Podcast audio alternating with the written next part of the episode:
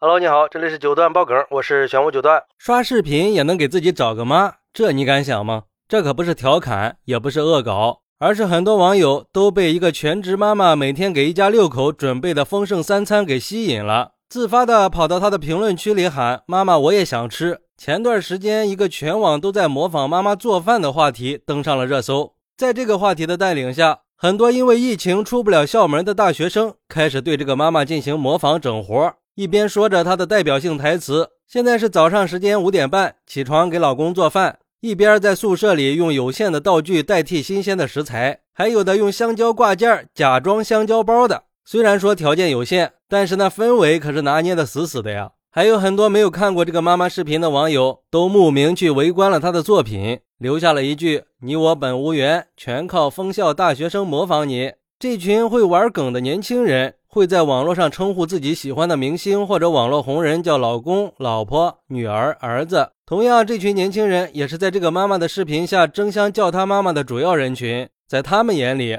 这个妈妈又温柔又贤惠，做了一手好菜，照顾着家里的每一个成员，是抛开现实生活中的一地鸡毛以外，一个几乎完美的妈妈的化身。其实，本质上这是这些年轻人对于母爱的一种精神寄托。不过，也有很多网友表示。这不过是团队包装的结果而已。比如说，这个网友说：“现在网上的这些什么梗到底是什么意思呀？”还有，说不定这个女人就是个保姆而已，或者是网红拍的段子。毕竟网上的东西三分真七分假嘛，人家要的就是这个话题热度而已。人家是演戏靠这个吃饭呢，我们那么认真做什么呀？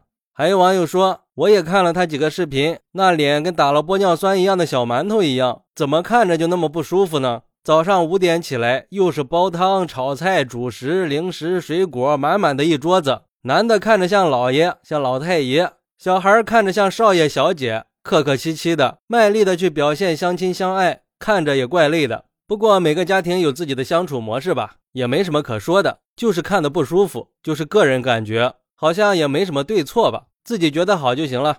也有网友说，有人说人家住的是千万豪宅，房本只写了他一个人的名字。一个月零花钱就五十万呀，什么的，谁看到了呀？难道他自己说了吗？这又是怎么传出来的呢？这些不知道真假的话，为了什么呢？还不是为了炒作？再想想他做饭用的那些半成品的预制菜，每次视频都给了特写镜头，牌子产品都有特意的停留，这恐怕也是为了某件事做什么铺垫吧。我们普通人做饭，基本上都会去买新鲜的蔬菜和水果，吃的就是一个新鲜和健康。这些半成品、料包啊什么的，能不吃就别吃。一个月五十万的零花钱，却要吃预包装的半成品，而且都是我们可以买得起的。他可真懂我们呀！不过也有很多网友在互联网妈妈身上真实的寄托了自己的感情，会被他们的家庭氛围给治愈，会为他们的自媒体事业操心，也会认真的给这些家庭成员的言行和发展提出建议。就好像自己就是这个家的一份子。其实，据我了解，这个全职妈妈的账号在最近四个月就疯狂的涨了四百万的粉儿，